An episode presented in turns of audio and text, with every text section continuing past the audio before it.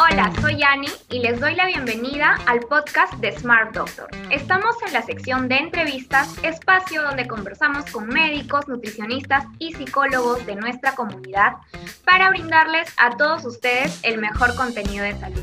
Recuerda que con Smart Doctor puedes acceder a teleconsultas de forma rápida, sencilla y segura. Ingresa a nuestra web www.smartdoctor.pe y entérate más sobre nosotros. Hoy, sábado 14 de noviembre, se conmemora el Día Mundial de la Diabetes, esta enfermedad crónica que cada año le arrebata la vida a millones de personas en el mundo. Me atrevería a decir que todos tenemos algún familiar o amigo que ha sufrido o sufre de diabetes, al ser más común la diabetes tipo 2. Hoy abordaremos ese tema y para ello nos acompaña la doctora Giovanna Argote, graduada en Medicina Humana por la Universidad Nacional Federico Villarreal y con especialidad en Medicina Familiar y Comunitaria por la Universidad Nacional Mayor de San Marcos. Bienvenida, doctora Argote, qué gusto tenerla acá. ¿Cómo está? Muy bien, muchas gracias. Gracias por la oportunidad que me brinda. Gracias a usted, doctora. ¿Nos podría definir qué es la diabetes mellitus y en específico en qué consiste la diabetes tipo 2? Bien, la diabetes mellitus es una condición por la cual los niveles de azúcar en la sangre se mantienen elevados y específicamente la diabetes mellitus tipo 2 es aquella en la cual los niveles de azúcar se encuentran elevados debido a que el funcionamiento de la hormona llamada insulina, que es la que se encarga de regular los niveles de azúcar en la sangre, no actúa adecuadamente como uno lo espera. Claro. ¿Cuáles son las causas que la ocasionan? En el caso de la diabetes mellitus tipo 2, que es la más frecuente, generalmente está condicionada por algunos factores de riesgo que son muy importantes, como por ejemplo la obesidad, el sobrepeso, el sedentarismo, ¿no? Muchas veces tenemos tendencia a, tener poca actividad física, a una mala alimentación y sobre esto también hay que tener en cuenta los factores genéticos, ¿no? En las cuales también tenemos tendencia a, a, realizar esta enfermedad cuando tenemos familiares que tienen diabetes mellitus tipo 2. Claro. ¿Nos podría mencionar, por favor, cuáles son los principales síntomas de esta enfermedad y cómo se diagnostica? Bueno, para empezar, esta enfermedad eh, no da mayores síntomas al inicio, ¿no? Generalmente pasa desapercibida. Luego de 5 o 10 años de haber convivido con esta enfermedad, es que uno recién puede presentar algunos síntomas como mareo, debilidad, muchas ganas de comer, mucha sed, ¿no? Lo que uno le llama mucho la atención es la frecuencia elevada de la orina, ¿no? Se va a miccionar constantemente y eso generalmente nos dice que ya estamos en un tiempo de diabetes descompensada, ¿no? Donde ya pasó bastante tiempo sin haberse manejado. Wow. ¿Quiénes son las personas más propensas a presentar esta enfermedad y cuáles son los factores de riesgo? Bien, como ya les mencionaba al inicio, las personas que tienen mayor predisposición a realizar o a presentar esta enfermedad son aquellas personas que están con sobrepeso u obesidad, aquellas personas que tienen un mal eh, grado de alimentación, ¿no? sus alimentos no los consume de forma adecuada.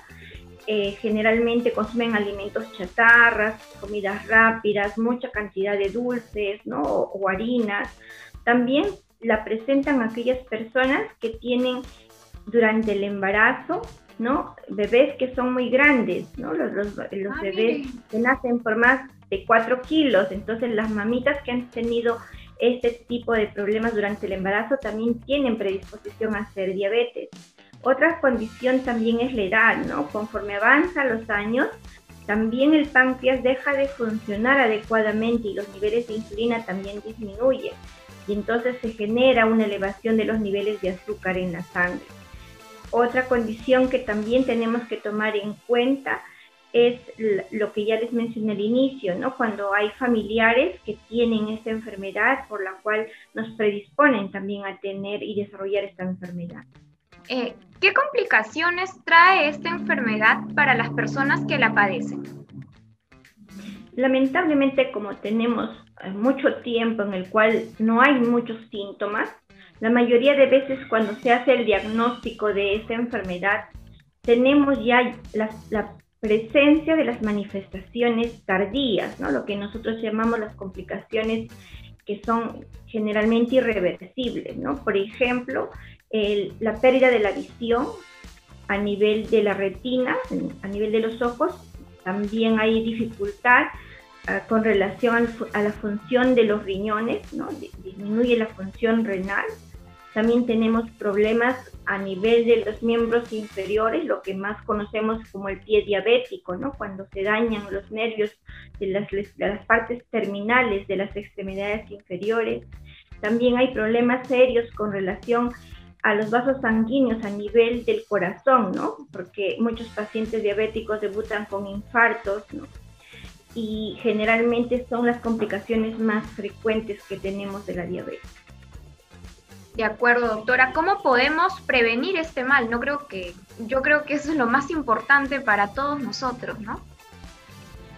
Sí, afortunadamente tenemos mucha información con relación a qué alimentos tienen mayor cantidad de contenido de azúcar, ¿no? Entonces, con esto de los octógonos ya tenemos la posibilidad de elegir qué alimentos debemos evitar consumir, ¿no? Es muy importante tener una alimentación balanceada, no excedernos en las cantidades, sino tener porciones pequeñas que, estén siempre eh, completas, que, tengan las verduras, que tengan frutas, ¿no? Que tengan proteínas y que tengan carbohidratos, pero que no sean carbohidratos de fácil asimilación, ¿no? Por ejemplo, los alimentos que tienen fibras son los alimentos más importantes para evitar que los niveles de azúcar se eleven rápidamente. Además, la actividad física, ¿no? Mantener un peso adecuado, y evitar también el estrés, porque ahora con todos estos cambios de la pandemia, el estado de ansiedad y de estrés también hace que el sistema de regulación de estas hormonas, sobre todo la insulina, no tenga pues un nivel adecuado en la sangre. Claro. Eh, ¿Cuándo deberíamos de acudir al médico? Bueno, se recomienda que anualmente nos hagamos un chequeo, ¿no? No es necesario tener los síntomas para acudir a un chequeo general. Y para hacer un diagnóstico es sencillo, es solamente hacer un examen de, de sangre para medir los niveles de azúcar. Y eso se hace en ayunas. Y se puede hacer una vez al año, ¿no? Generalmente se recomienda que lo hagamos a partir de los 35 años en adelante, pero si tenemos obesidad o estamos con sobrepeso o tenemos familiares que tienen diabetes, podemos adelantar estos chequeos ¿no? y hacerlo eh, en, en edades más tempranas. De acuerdo, doctora. Eh, las plataformas seguras de telemedicina como Smart Doctor son un medio adecuado para realizar consultas de prevención frente a la diabetes o en todo caso para llevar de manera adecuada los controles de tratamiento de las personas que padecen de ella. Sí, es muy importante tener estos espacios porque evitan que las personas se conglomeren en los establecimientos por un chequeo que, de repente es más sencillo hacerlo de, de, una manera no presencial, ¿no? Poder investigar sobre factores de riesgo, poder conocer cuáles son los hábitos alimenticios de las personas, cuáles son los niveles o los grados de actividad física que realiza para poder determinar sus riesgos, ¿no? Es sencillo que las personas puedan tener una balanza en casa o una cinta métrica para poder tallarse y poder calcular si es que tienen sobrepeso o tener obesidad, o sea, no es necesario recurrir en forma presencial para hacer este tipo de evaluación. Lo que sí se requiere es, por ejemplo, hacerse el examen de laboratorio para eso sí podría hacerse un examen presencial, pero igual los resultados los podemos evaluar de manera eh, virtual a través de esta plataforma, que es muy seguro. Además, evita los riesgos de contagio ahora que estamos en esta pandemia. Perfecto, doctora. Las personas interesadas en tener una consulta con, con usted, ¿cómo la pueden encontrar en Smart Doctor?